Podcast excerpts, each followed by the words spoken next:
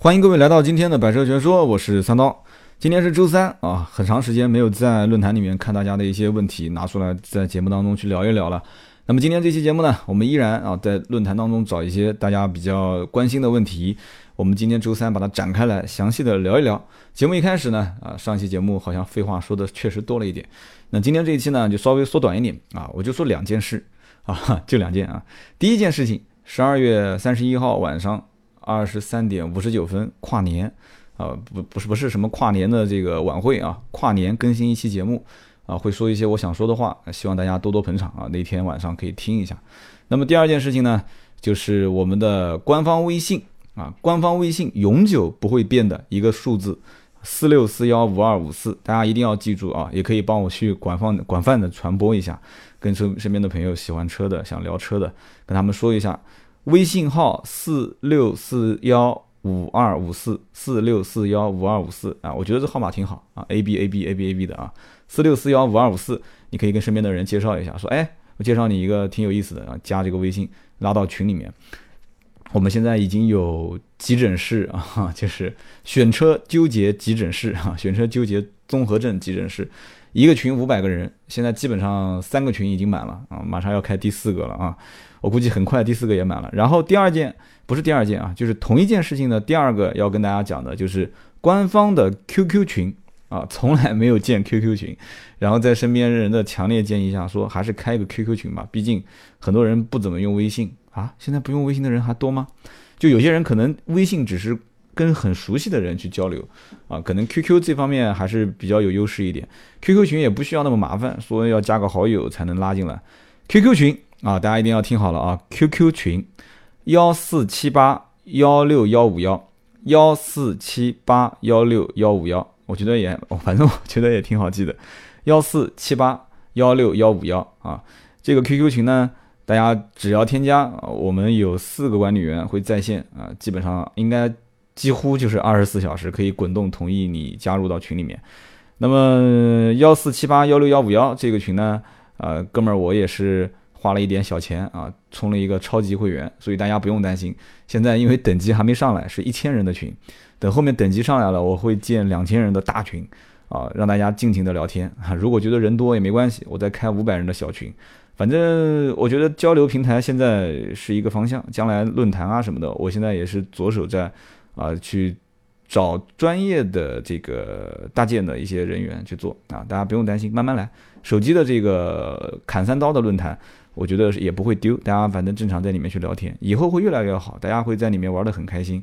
那么三刀也会坚持把节目做下去啊，哈 呃，所以希望大家能关心一下二十三呃十二月三十一号的二十三点五十九啊我的更新。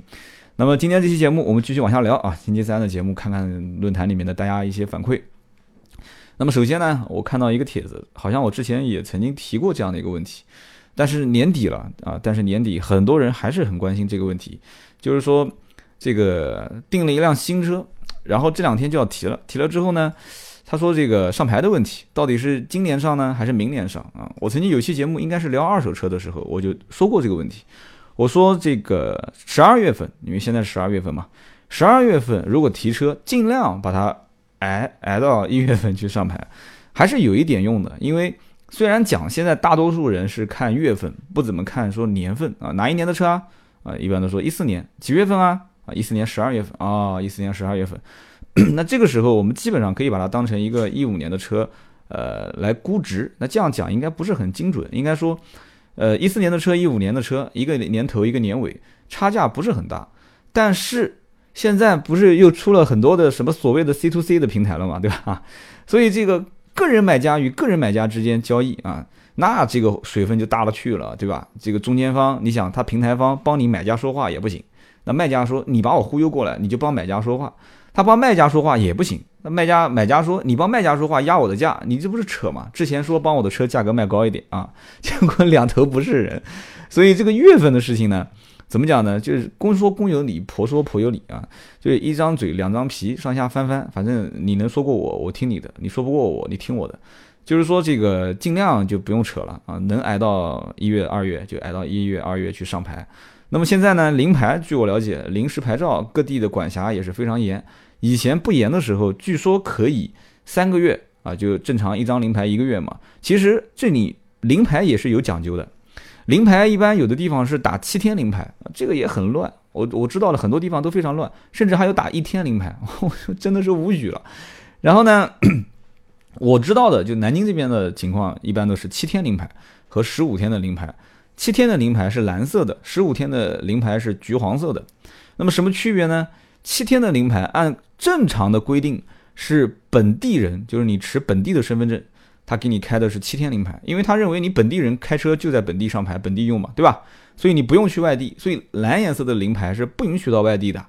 那么橘黄色的临牌是外地人在本地买车，然后呢，你可以在你的身份证地址的这个这个，比方说你是山东的啊，你山东济南的，好，那你就在购车地到山东济南，就是你的身份证所在地两地之间是可以，呃，就是怎么说呢，就是 通行啊，没什么问题。其实我觉得这个规定也很扯啊，为什么很扯呢？你怎么知道我身份证地址上我买车就一定是购车要回到我原籍去用呢？对吧？现在持一个什么外地的身份证，在一个城市买车到另外一个城市用的人多了去了。就像上次我讲的，对吧？湖南啊，湖北人在上海工作，南京买个车上牌啊；湖北人在上海买车，南京上牌，北京用，这很正常啊。你估计刚才听都是听听绕掉了。湖北人在上海上班，北京买车，南京用。啊，好像有点绕，我自己给绕晕了。哎，反正就是这个，你反正我觉得这规定反正就不合理啊。但是现在也没有什么强制性规定，包括临时牌照，现在新车的临时牌照大多数是不联网的。不联网的话，会出现一个什么问题呢？就在一些不是很正规的一些地方开这种没有临牌的车到异地自驾游或者是玩啊啊或者怎么样办事的话，交警把你拦下来说你临牌是假的，你根本就没有办法解释，为什么呢？它那个警务通是不联网的，就是你输临牌，临牌上面没有任何代码，临牌上不是有一个什么什么，就是各地的这个，比方说江苏苏 A 对吧，或者是无锡苏 B，那个临牌上打的这个数字输进去是没有用的，它不联网的，在当地是联网的，但是当地的警察一般不会查本地的临牌，所以在外地，你开一个江苏的车到了安徽，安徽的警察拦下来之后，说你临牌是假的，你根本就百口百口难辩啊，你没有办法去解释。所以以前也出现过真临牌在外地被交警处罚的现象，但这个可以投诉，但是麻烦你知道吧？所以很多人有一点经验的老司机一般都不太愿意开临牌去外地啊，所以都是开这个本地牌照去外地。所以年底了啊，马上后面要放假了，要有假期，那很多人就会觉得说，那我是开临牌出去呢，还是我安安稳稳的上个牌出去？那我上个牌呢就十二月，不上牌呢开临牌有风险，就挨到一月。嗯，怎么说呢？你还是开临牌吧，啊，真的要是有交警处罚你，你把手机掏出来，全程录像曝光啊，到时候你要如果是真临牌，那我觉得你上个新闻这也挺好的啊。所以说，这是我个人的建议啊，能挨挨到一月份，而且况且况且我也是这么认为的，就是说，4S 店也不可能那么快让你今天买车明天上牌，他合格证现啊，当然了，现在很多 4S 店资金已经比较宽裕了啊，大家不要认为 4S 店常年都缺钱，有的 4S 店还是比较土豪的。基本上所有的车合格证都是随车，你今天买今天上牌都可以啊。所以说，4S 店如果让你计时要上牌的话，你也可以跟他拖一拖啊。你可以说，那我钱已经付了，你合格证本身就应该给我，对吧？那我上牌什么时候上，你不用管我啊，我自己反正临牌我自己解决啊。你也不要让 4S 店跟你去忽悠，说一张临牌一百块钱、两百块钱，临牌各地的成本。最多不会超过十块钱啊，五块十块，但是没办法，这是一个潜规则啊。大多数的地方临牌都是一百、两百啊，甚至还有的地方报一千，这是很夸张的一件事情啊。所以，所以要需要互联网改造啊，所以需要互联网改造。那么就是这样的第一个问题点啊，我也解释了。呃，年底了嘛，大家都买车的人比较多，咨询的人比较多，我觉得这个问题得跟大家说一下啊。那么第二个问题呢，就是有哥们儿问，他说呢，他说我看了一圈。啊，我想要要一辆白色的两厢车，哎，这很奇怪啊，白色的两厢车，但是对品牌和型号它啊有点纠结啊。一个呢是奥拓一点零啊，觉得比较省油，合资品牌应该讲这个质量啊各方面皮实耐用，但是呢就是配置太低，而且呢空间太小啊，就外观看起来还凑合啊。车型呢这个这个这么多年啊，虽然也是新奥拓，但是一直没怎么改款，所以说而且。将来可能很快就要换代了啊，有点，有点，有点怕啊，所以买奥拓跟买奥迪的人是一个心态，买奥迪也是啊，马上要改款了，配置比较低啊，怎么办？然后还有一个呢是奔奔啊，奔奔说，哎，排量一点四能接受啊，比较好。然后空间呢也比奥拓大，那肯定的呢，就奔奔上市就是奔着奥拓去的，就要抢它的市场。我觉得奥拓也挺可怜的啊，本身没多少人买啊，结果还要奔奔过来抢，然后抢它的市场，配置呢比较高，外观也比较时尚。的确，奔奔其实长安长安现在很多车做的还是外观来讲还可以啊，然后动力各方面、油耗各方面觉得也能接受，但不知道后期维护怎么样。长安奔奔啊，兄弟啊，你指望这个车能修你多少钱？修不了多少钱，萝卜白菜的价格啊。奥拓更是萝卜白菜价格。我曾经你听我以前奥拓的那一期啊，到现在你去听那一期都不过时。啊，什么一个保险杠一百五十块钱，然后一个什么零部件十块钱五块钱，很夸张的，叫萝卜白菜价格啊，真的是萝卜白菜价格。我到现在我都想，如果车位不紧张的话，我想真的去去去整一辆这个一点零排量的这个这个，或者我不知道能不能买到零点八排量的这些代步用的车，手动挡的代步车，我平时买个菜啊，在在周边的几个小区转一转。对吧？最起码比骑电动车要好，对吧？下雨天骑个电动车还淋湿了，你开个奥拓到处转转，那油耗是真心的省啊。有人讲说说啊，买个混合动力去省油，不需要，你就你就买个奥拓，好的很，真的，买个奥拓平时代代步，就几万块钱又不贵，对吧？所以有机会真的家里面备辆奥拓，哎，讲到这件事情倒提醒我了啊，最近准备喊几个哥们儿看看市面上有没有这样的车，收一辆，收一辆就扔到小区里面，哪天有空开着玩玩。这也是勾起了我当年这个奥拓的情节啊，所以说他就讲我很纠结啊，纠结我太纠结了。如果没有新奔奔，我会毫不犹豫的选奥拓。现在哎呀，纠结，写了三遍纠结。他说我还考虑二手车啊，但是怕看走眼。呃，怎么说呢？那这里面也是做过广告啊，这个买买车业务即将要开拓二手车啊，帮买和帮卖啊。这个我帮人去买车，对不起，我不会说靠你一张嘴啊，刀哥啊，我要一辆什么车啊，我不跟你谈这个，交定金说话啊，反正就是就是这么任性，不交定金不会带你找。那么我要帮你卖车，我目前没想好，为什么呢？因为二手车毕竟品质没有你想的那么那么那么怎么说呢，就是那么完美。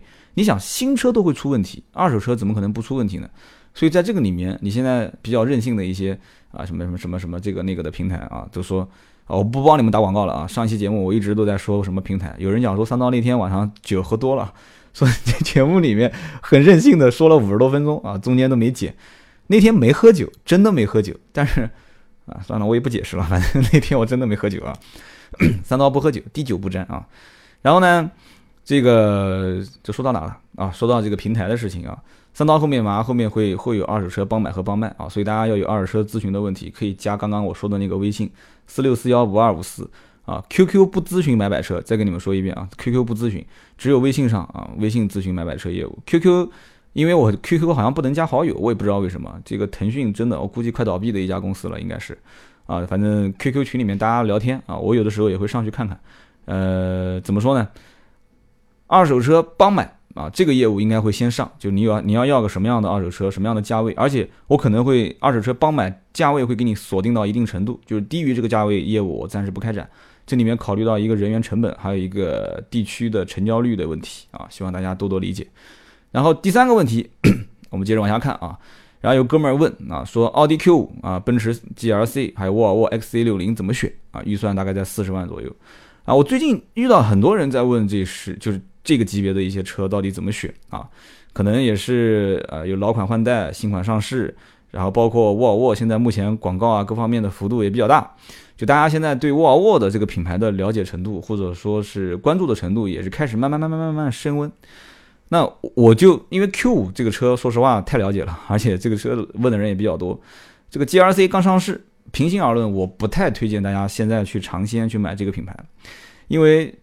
在目前来讲，大多数的区域是没有任何优惠，同时还要再加一定的啊附加的选项，所以我不推荐啊。如果要买，等到明年过完年之后啊，等到整个的一个款型上市了一段时间啊，就是也不要当小白鼠，大家反正就看一看啊。你实在是忍不住，你说我一定要尝鲜，我就要当第一批开这个车的人，我有钱我任性啊，你也别着急啊，我继续听我把后面这段话讲完。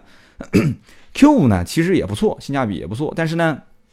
大多数人会认为这个车是街车，确实也是满大街都跑啊。从一零年这个车上市开始，呃，奥迪本身打的性价比，而且老百姓对四个环的这个品牌印象大家都懂的。这个奔驰这次一换代啊，G R C 上市，反正整体把售价都开始往上拔，然后整体的这个啊各方面就是这个这个这个逼格啊什么的，老百姓能认可能消费的也有这么一部分人。沃尔沃啊，我今天重点就要聊这个牌子啊。首先，这个品牌我一直就觉得，因为我以前的那个 4S 在工作的 4S 店旁边一墙之隔就是沃尔沃啊，在南京的人就知道我是在江宁上班，当时就我经常也会到那个店去转转。就是这个品牌本身给人感觉简简单单啊，素素雅雅，然后呢，感觉就像一个虽然穿着不是很华丽，但是呢，感觉很得体啊。就像这样的一个人，就是我经常会说这个车跟人很像。那我回头想想，就是以前我当时第一份工作的老板开的那辆车啊，我到现在都能记得，是 S 八零，没有 L 啊，就是 S 八零进口版的 S 八零 T 六啊，当时那个车，我当时拿着老板的钥匙带他去洗车，就那一份那那一种就说不出的那种屌丝看到了老板的豪车，然后给我屌丝去开出去洗个车的那种感觉。我到现在都记忆犹新啊，真记忆犹新。我生怕就是路上一颗小石子把老车老板的这个车车车漆给划了啊，所以一直开的都很慢。那个不过那个时候我也刚拿驾照就是了。就是一个人对一个品牌的这种印象，有的时候就是在某一件事情第一第一次接触的时候留下的这样的一个印象。那个车开起来，就到我现在目前来讲，因为当时我开的车也不多，当时那个工厂是一个工厂，工厂里面有一辆瑞风，有一辆桑塔纳。然后还有一些平时员工开的，像福克斯啊这些车，啊有的时候也换着开一开。但是一上那个车，首先第一个，这车感觉很重很重啊，方向盘倒不重，里面简简单单、清清爽爽。本身老板也是一个浙商，啊也是打理的都很干净啊，各方面就给我给我感觉就是很素雅。但是呢，就整个中控，我当时研究半天，我当时坐在车上，因为屌丝在车上嘛，总归想掰弄掰弄这些土豪的玩具嘛。它中间有很多按钮，我也搞不太懂，反正那个时候。所以呢，当时给我的印象就是这是一辆什么车呢？豪华，动力充沛，安全啊！最起码那时候我也不懂什么叫安全，我就知道沃尔沃。哎，我跟哥们儿几个聊天啊，几个老大哥跟我讲，这个车你都不知道啊？这车豪车。我说这车多少钱？这车六七十万吧？啊，确实也是六七十万那个时候的价格。那个时候零几年的时候开一辆这个车，真的绝对是算隐形土豪在路面上啊。所以说，当时沃尔沃给我的第一印象就是这样，但是实际上确实也是。你要说到这个说沃尔沃它的一些创始的话，这个公司的创始本身就是一个理工科的啊工科男啊几个人在一起啊研究出了这样一个品牌，而且对于他们来讲说要成为一个毕生为了汽车安全啊作为一个怎么说呢作为使命的一个品牌啊，甚至于他在瑞典当地建的这样的一个叫叫叫叫安全碰撞测试基地是吧？是叫什么来着？说这样的一个基地开业的时候啊，怕开业呢啊，投资的时候啊，也是瑞典整个工业史上最昂贵的一次投资啊，耗资耗说那个时候瑞典应该叫什么？应该是克朗是吧？十亿克朗啊，所以当时瑞典国王也是到现场去去去宣布啊落成，所以这是一个非常浩大的一个工程，所以啊，不管是我们大家耳熟能详的什么三点式安全带啊啊，包括什么 ACC 自适应巡航啊，包括现在大家看到的很多的一些啊，比方说。高配车型带的那个侧方位叫扫盲啊，就是盲区盲点啊，Bliss 的盲点啊，就盲区辅助系统，这些都是沃尔沃在这样的一个大型的这种安全工厂里面研发出来的。所以，因此沃尔沃安全，安全等于沃尔沃，就大家都知道。但是很奇怪的一点就是，这个品牌总是感觉缺那么一口气，就是上不来，就整个销量上不来。我其实也曾经在节目里面提到过很多次关于沃尔沃我个人的一些看法，就是说，XC 六零啊，不管是 XC 六零，包括 X 四零、S 六零，甚至有人曾经让我说，但我一直没说过的什么 V 四零、V 六零这些车，就是我感觉这个车有点像什么，就有点像手机界的，大家猜猜看，我想说的是什么？就有点像手机界的诺基亚，真的就就很像这个品牌，就是人人都说。哎，这个品牌不错，安全。你看，诺基亚也是安全，是不是？但是，就是不知道为什么，就是大家对它总是好像差那么一口气。我觉得应该，它这个车型所真正要改变的一些东西是什么？首先，要了解时尚，就是现在整个的时尚圈，就是汽车圈，大家看重的是什么东西？你比方说 XC 六零这个车，其实 XC 六零这个车整个外形来讲，我也挺喜欢的，感觉也是，就是属于工工整整。简简单单，也没有什么多多一点点线条，多一点点肌肉感，多一点点什么后缀，也没有什么大家说，哎呀，这车屁股我不喜欢，这车车头我不喜欢，就是怎么看都觉得这个车，哎，还挺好，挺不错的。但是真正让你去付钱的时候，你会关注什么东西？你会关注它的配置，对不对？你空间其实也也能敌得过现在，包括新款的什么 GLC，包括奥迪的 Q 五。你看我到现在不提宝马，因为宝马现在很惨，宝马的 销量很惨，我们就不拿它调侃了啊。就是空间也没有问题，不管是后排空间，还是说前排空间，还是说呃这个储物空间，包括这个后备箱空间，沃尔沃应该讲 XC60 都可以完胜。但是问题就在于，你比方说它的配置。这个车卖的最好的是什么配置呢？卖的最好的是那个三十九万六千九的那一款。要按照现在目前市场优惠的话，要打完折之后也就在三十小几啊，三十小几万，应该是叫 T 五啊，致敬版，三十小几万。如果 XC 六零的定位仅仅在三十小几万，那我觉得这是很麻烦的一件事情。为什么呢？因为不管是定义奔驰还是定义这个奥迪。其实大家对这个车子的预算都是在四十往上走啊？为什么呢？你看，你看奥迪的基本上起步价格都是在呃三十九万多啊。不过现在优惠也很大啊，四十二万多、四十三万多的车打完折也是三十多，但是那是三十大几。所以沃尔沃，我个人建议是什么呢？就是不要把你像三十九万六千九这个车配置就比较低啊，包括没有氙气大灯，它卤素灯啊，包括车内的很多一些无钥匙进入啊啊，没有四驱啊，没有电尾门啊这些，没有电动折叠后视镜啊。啊，就你你你可能会觉得说，哎，把这些东西省一省，我把价格稍微拉低一点，没有必要，真的完全没有必要。沃尔沃一定要对自己的这种品牌要有信心，一定要有信心，上来一定要干 BBA 这三个品牌，必须跟他死磕。因为现在不要认为说奔驰、宝马、奥迪在国内有多牛叉，现在整个市场被蚕食的很严重啊。如果我觉得沃尔沃很有这种，就差那么一点魄力，很有魄力去干它，完全是有必要的。你把这些配置全部呼上去，对吧？全部呼到这个 T 五致敬版上，就刚刚我讲的那几个，什么四驱电尾啊，无钥匙进入，无无无电啊，叫怎么样来着？就是这个这个这个电动折叠后视镜，全部给它搞上去，然后防眩目内后视镜，ACC 自适应巡航，全部它本身就有的东西嘛，都都整上去嘛。整完之后价格不变，价格不变，然后经销商本身对吧？经销商本身你给他稍微对吧？任务压力整整高一点。经销商不自然就把价格降下来了吗？经销商一降，厂商又不亏，反正正常价格正常卖就是了，对吧？给你进货，给你压 AAK，给你压 STD，对吧？就是厂房出库任务，那很快这个车子就满大街跑了嘛。所以我觉得这个，如果你要问我说，啊，这个聊的时间有点长了。比方说你要问我 Q5、GRC 沃尔沃 XC60 怎么选，我个人推荐啊，沃尔沃你可以去看一看。但是我给沃尔沃的厂商的建议就是。拿出一点韧性，拿出一点魄力，对吧？把我刚刚讲的这些东西往上呼啊，呼上去之后，整一台三九六九这个车啊，四轮驱动，你不是有 AWD 吗？然后整上电尾，整上无钥匙进入，整上这个电动电动折叠防眩目，反正能整的尽量整。然后整完之后，叭，直接上市，然后再给他让个七万块钱，三十二万。你看到时候奥迪、宝马，你你你看这个什么什么什么 C R G L C 怎么玩？对他直接玩死，真的。就这么玩啊！我个人就这么认为的。你你就应该这样子把市场给搞起来，对吧？你把市场整个整上去之后，你再让奔驰、宝马、奥迪过来追你啊，来追我，来追我，对吧？已经迟了，为什么呢？大家已经开过这个车，知道什么叫安全，对吧？就已经撞过了 啊，已经撞过了，已经对吧？你再整一点什么 PR 的文章，嗯，你懂我懂就知道了，对吧？大家一看，哎呀，这车啊，的确是安全。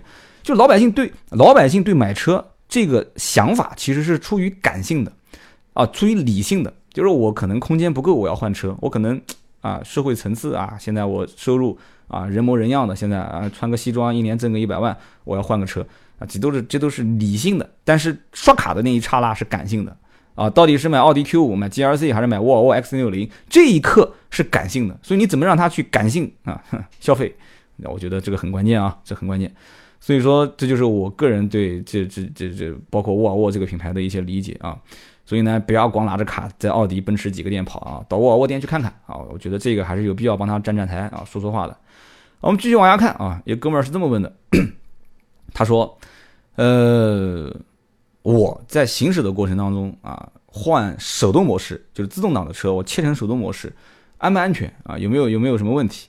然后呢，听友是这么回答的，他说：“木有问题，没有问题。”只要不要推到空档啊，也不要推到倒档，那么挂停车档都没有关系啊！不不不不不，开车的过程中挂停车档，这不这哥们儿你说的也不对，你开车的过程中直接推 P 档，你别吓我。他说，不管是手动模式、雪地模式，反正电脑只是切换一个这个呃换挡的逻辑啊，不涉及到一些机械上的一些东西啊，这个是我认可的。那么呃，驾驶过程中自动模式去切手动模式，我觉得我个人也是认为没有问题。为什么？因为在变速箱的设计方面，手动模式是可以随时介入的啊，包括你在方向盘上面不是有那个手动拨片吗？包括你在你的自动自动挡的这个拉杆上面，你的手动模式应该是切到 D 档的时候。它会有一个平行的往右推啊，或者有的是往左推，然后你就可以上下去拨动它加档减档。所以这个设计它讲的是对的，就是电脑的换挡逻辑有改变，但是不涉及到一个机械上的这个行驶过程中的切换啊，或者说这可能这可能讲的也不是很严谨，就是说你的这个档把它会先通过行车电脑啊 ECU，然后通过演算啊，你现在判断是什么样的一个命令，然后让机械去进行进行一些变更。啊，不是说怎么讲呢？就是不是像你一个手动挡的车啊，强制性的去乱换挡啊，没有这个概念。所以说，这个自动模式切成手动模式，在行驶过程中，我觉得是可以的啊。那么继续往下看下面的问题。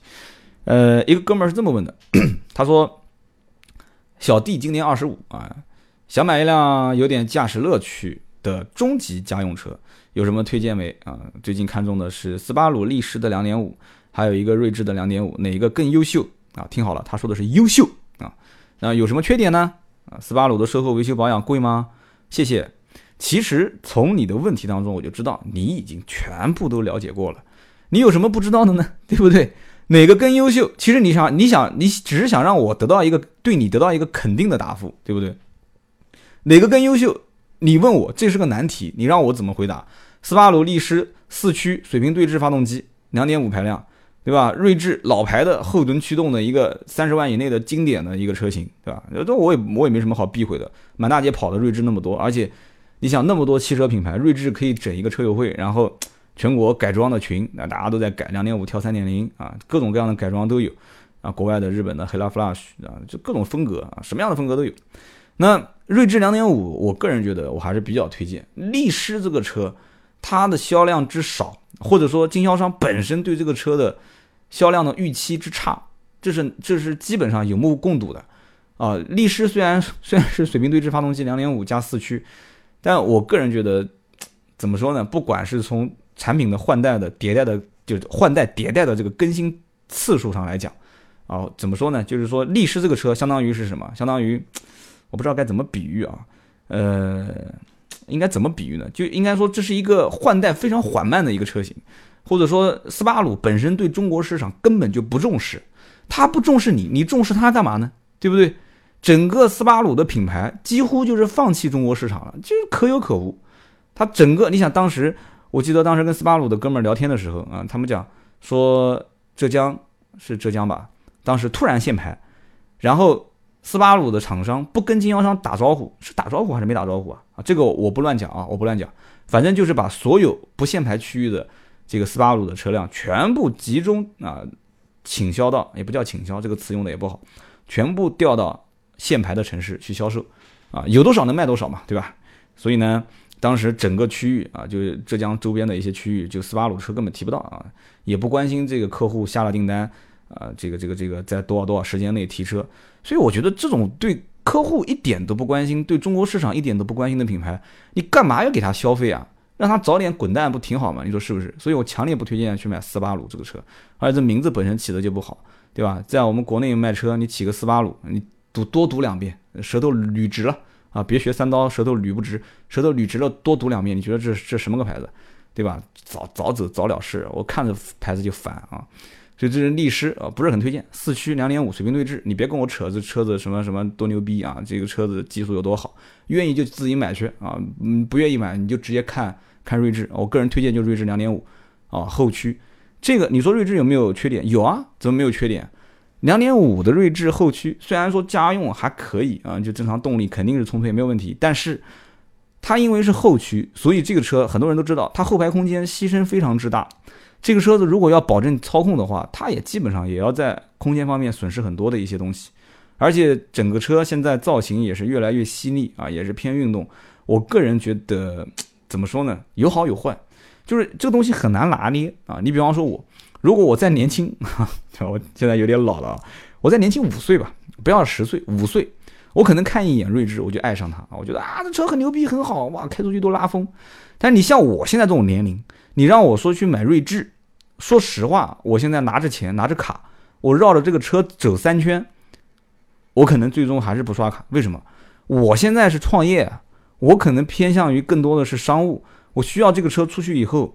就是这个品牌能给我带来的是什么？就大家觉得说，哎啊，这这小伙子，哎，这个一看这个事业混得还不是很差，对吧？这个这个这个肚子里面有货啊，这这你嘴没张，你开个车，把门一关，车钥匙一锁，大家就觉得这个气场还是不错的。就是我要的是这个东西，它是一个符号。开一个睿智出去，脸尖尖的，嘛头尖尖的啊，你车子又像个运动啊。你说我穿什么衣服搭配呢？啊，我穿个什么衣服搭配呢？对吧？我穿个运动装啊，就不谈不起来生意，对吧？我穿一个西装，开个锐志啊，总觉得怪怪的啊。所以你既然选择说要有驾驶乐趣的中级的家用车，那我给你推荐两个车。我刚刚都说了，我态度非常鲜明啊。什么售后保养维修费用不要问我了，你其实自己都很清楚，对不对？斯巴鲁什么品牌？丰田什么品牌？两个车子，你你问我说哪个保养贵不贵？斯巴鲁贵不贵？肯定贵吗？这还用问的事情吗？而且这车保养保有量又那么小，啊，不多说了啊，继续往下聊。呃，下面一个人是这么问的：说雪佛兰的二点零豪华啊，雪雪佛兰二点零豪华，雪佛兰迈锐宝吧，迈锐宝二点零豪华吧。